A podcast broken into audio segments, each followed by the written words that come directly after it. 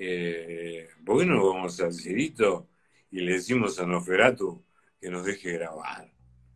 Le digo, bueno, dale, yo lo llamo. Lo llamo a Gustavo. Gustavo me dice, sí, dale, decile que venga. Bienvenidos a otro cortito y al pie del podcast Barbarie Colectiva que puedes encontrar en plataformas como Spotify, como Deezer, como Apple Podcast, nos encontrás en iBox, estamos en Facebook, nos puedes seguir en Instagram, o sea, somos como la mugre, tratamos de estar en todos lados y casi que lo logramos. Bienvenidos a este espacio que sirve para compartir entre capítulo y capítulo, cuando nos juntamos con Hernán eh, a discutir sobre rock. Estos cortitos y al pie son una excusa para juntarnos y compartir data, recomendar discos o sacarnos las ganas de estar en contacto. Eh, hoy les traigo, si ustedes quieren algún un dato de color, una curiosidad, este, o también podría decirse algo que tiene que ver con los afectos. Eh, algunas de las cosas que nos dejó la pandemia del COVID-19 fueron los intercambios que se dieron a través de las redes entre, por ejemplo, artistas. Uno de ellos que tuvo la iniciativa de pasar de, músico a entrevistador fue Ciro, eh, el, Ciro, el cantante y frontman de, de Ciro y los Persas, el frontman de Los Piojos, ¿no? Eh, y tuvo un encuentro muy recordado y que circula constantemente en las redes y que los invito a visitar, si no es que ya lo hicieron, con el gran eh, Juanse de Ratones Paranoicos. Eh, este Juanse que siempre se nos vendió como un pibe descontrolado, este, es más, durante la pandemia se se estrenó ese documental Los Cabos del Rock and Roll, creo que, se llamaba, en donde se hacía alusión básicamente a, los excesos de, los paranoicos este, y a su impronta dentro del rock nacional, especialmente del llamado rock stone o de los rollingas o el rock barrial. Pero claramente, eh, y no sé si le hemos dado el lugar que corresponde, Juanse es uno de los, de los ejes vertebrales de, de, la última época del rock nacional. ¿Y qué estoy diciendo con esto? Ustedes estarán del otro lado escuchando y dirán, pero ¿qué estás diciendo? ¿Lo vas a poner a la misma altura del flaco? ¿Lo vas a poner a la misma altura de Charlie? ¿A la misma altura del Carpo? Eh, no, quizás musicalmente no. Este, quizás eh, la repercusión que tuvo no. Su discografía tampoco. Este, pero sí fue eh, algo muy importante. Juanse es y sigue siendo amigo de sus amigos. Y con esto quiero decir, Juanse fue muy sigue siendo muy amigo de Charlie, fue un gran amigo del Carpo, fue un gran admirador este, y un tipo cercano al flaco Espineta, compartió escenarios en todos lados con ellos y siempre tuvo la deferencia de reivindicar eh, el artista y la persona de de grandes como Charlie, como el Carpo, como el Flaco. Em, en, este, en esta entrevista que hizo junto a Ciro, bueno, es una, un cúmulo de anécdotas, es un, gran contador de anécdotas, es un cuentista, es el landricina del rock, dirían algunos por ahí. Eh, y aparte tiene esa capacidad que nos causa tanta gracia de imitarlo a Charlie y al Carpo como pocos lo pueden hacer. Em, decía que, por ejemplo, en el Unplugged que los ratones grabaron para MTV, que se convirtió luego en DVD y se editó, y se editó, si no me equivoco, como disco doble acá tengo una duda, pero lo podemos buscar. él invita a Charlie y al Carpo, dos tipos que nunca se llevaron bien, ¿no? A, participar de, esa, de esas sesiones, sesiones que se grabaron en Estados Unidos, sesiones eh, en donde había mucha plata para que esto saliese, para que esto saliese bien. Eh, un tipo muy generoso, un tipo que cuando Kate Richard decide venir a la Argentina, antes de la primera visita de los Rolling Stones, cuando los ratones estaban por hacer su primer Vélez eh, logra, o, acepta en realidad, no logra, acepta que compartir la noche con Kate Richard, que no era un tipo que llenase estadios claramente con su banda, eh, pero entre la gente que llevaban los ratones, más la presencia del guitarrista de los Stones, eh, ese Vélez fue una fiesta. De ese Vélez participó también Joe Cooker. Eh, y vuelto, vuelvo a, esto, siempre tuvo eh, la, buena leche de invitar a los amigos. cuando el Carpo a, fines casi de los 80 estaba medio alejado de la música, fue Juanse quien lo, invitó a tocar con los ratones, quien formó diferentes agrupaciones en las cuales eh, tocaba junto al Carpo, junto a Blacamaya, junto al Zorrito Bonquinteiro. Eh, y aquí nace en 1992 un álbum, una sesión grabada más que un álbum, que es eh, Juanito y el Carposaurio, grabada en el 92 y que había quedado perdida porque, a ver, ¿qué había, qué había sido esto? Había sido un día en que el Carpo le dice a Juanse, ¿qué te parece si nos juntamos, vamos al cielito y grabamos algo? Y allí se fueron con el negro Black Amaya, un genio de la batería. Eh, recuerdo haberlo visto personalmente hace unos años en San Luis y, no tener palabras y, quedarme mudo como un tonto sin poder prácticamente saludarlo. Decía el negro, el negro Amaya, em, el zorrito, ¿no? El zorrito, otro que comparte escenarios con, todo el mundo.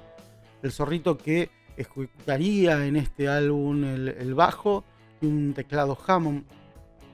Bueno, Juanse en guitarra y en voz y el Carpo eh, haciendo las delicias con sus solos de guitarra y diciendo alguna cosita, incorporando algún coro en alguna de las canciones y cantando alguna que otra canción de este disco que dura alrededor de unos 50 minutos aproximadamente. Em, es un disco muy disfrutable por su frescura, es un disco que parece más que un proyecto, parece una zapada, parece una, una graveta hecha en un pub, en un bar, entre amigos. Aquí nació la famosa anécdota que cuenta Juanse eh, tan graciosamente de llamaste. El Carpo le decía cada rato que había llamado al que, al que traía los, los caramelos, ¿no? y a cada rato paraba la grabación para preguntar, ¿y llamaste? Hasta que finalmente, entrada casi la noche, Juan se consigue que el repartidor de caramelo llegue y bueno, entre vinos y, azúcar impalpable eh, se, termina esta sesión. Esta sesión que había quedado perdida, que, ni el propio Juan se tenía, tenía el, disco en su, en su poder y que al enterarse, después de esta entrevista a la que hacíamos referencia entre Ciro y Juanse, el hijo del Carpo, el guitarrista y vocalista de Loborne, eh, se va a comunicar con quien en ese momento eh, era la, cabeza del cielito y le va a preguntar si había quedado algún registro de esta juntada entre Amaya, el zorrito, el carpo y Juanse. Es así que eh, aparece una grabación que en principio parecía bastante vetusta, pero que logra pulirse, que logra mm, masterizarse y que con la ayuda de, y la intervención de Juanse, haciendo algunos arreglos de guitarra, eh, volviendo a grabar la voz, logra junto con, con Gustavo Gauri, este, terminar de pulir este disco que en el 2021 eh, sale a la venta o se sube a las plataformas. Es un disco, como les decía, muy disfrutable, cargado de, cargado de rock, cargado de blues, eh, con algunos covers, eh, con temas del Carpo, por ejemplo, cantados en, cantados en inglés. Hay un tema que es eh, hay un tema que es un preludio de lo que vamos a escuchar en el siguiente álbum del Carpo, que va a ser blues local, que es Diamond Dust. la apertura instrumental es Diamond Dust, primera parte. Y, con esto quiero decir que cualquiera que, que tiene escuchado a Papo puede conectar esta introducción con blues local, este, que también se grabaría en el año 92. Tiene temas como Buscando el Tesoro de Borneo, em, también que nos, conecta con blues local, un, temazo. Em, tiene el tema Dulce, Dulce 16, eh, el recuerdo de este del carpo y poder volver a escucharlo y, volver a escucharlo en una producción que había quedado oculta, la verdad que es eh, fascinante. la idea es de fondo escuchar algo de este álbum, pero el objetivo primero es que puedan ir a buscarlo. Seguramente está en YouTube, seguramente lo pueden encontrar en la plataforma musical que usen, si se apaga o no. Hoy está la música a disposición de todos y eso es una, gran ventaja. Y bueno, y vamos a cerrar este cortito y al pie con dos promesas. La primera, seguramente esta entrevista tan suculenta, este, tan sabrosa entre Juanse y Ciro será desmenuzada con Hernán en algún momento, prometemos hacerlo. Y finalmente decirles que nos vamos a despedir con el Carpo cantando, como diría Capusoto, en un inglés de mierda, eh, un tema que estaría luego en blues local. Mm, vamos a buscarlo. Eh, tomé demasiado. Es un tema que está muy bueno, es muy del carpo. la mayoría de los temas están cantados por Juanse, pero yo me quiero despedir con el carpo. El blues estaba presente, el rock and roll también. Nunca llevamos nada, tocábamos en cualquier lugar. Los temas los inventaba sin tener nada que ensayar.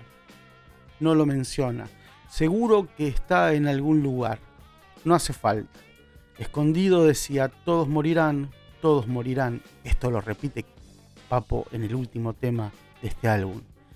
Lo repite mientras su voz se confunde con la de Juanse y un coro repite las palabras blues y rock and roll, como un mantra final que se mete en la cabeza y obliga a volver a empezar, a poner el disco de nuevo, a que el buen momento de escuchar a estos dos grandes amigos no se termine nunca.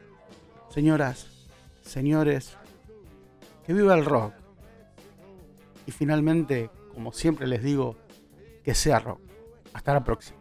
Juanito, Juanito, llamaste.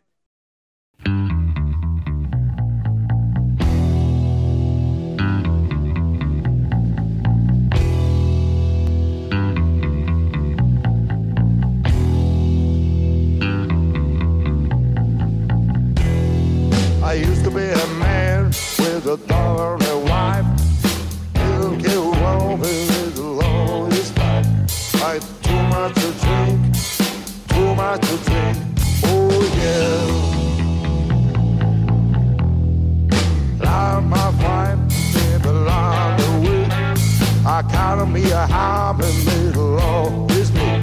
I got too much to drink, too much to drink. Oh yeah,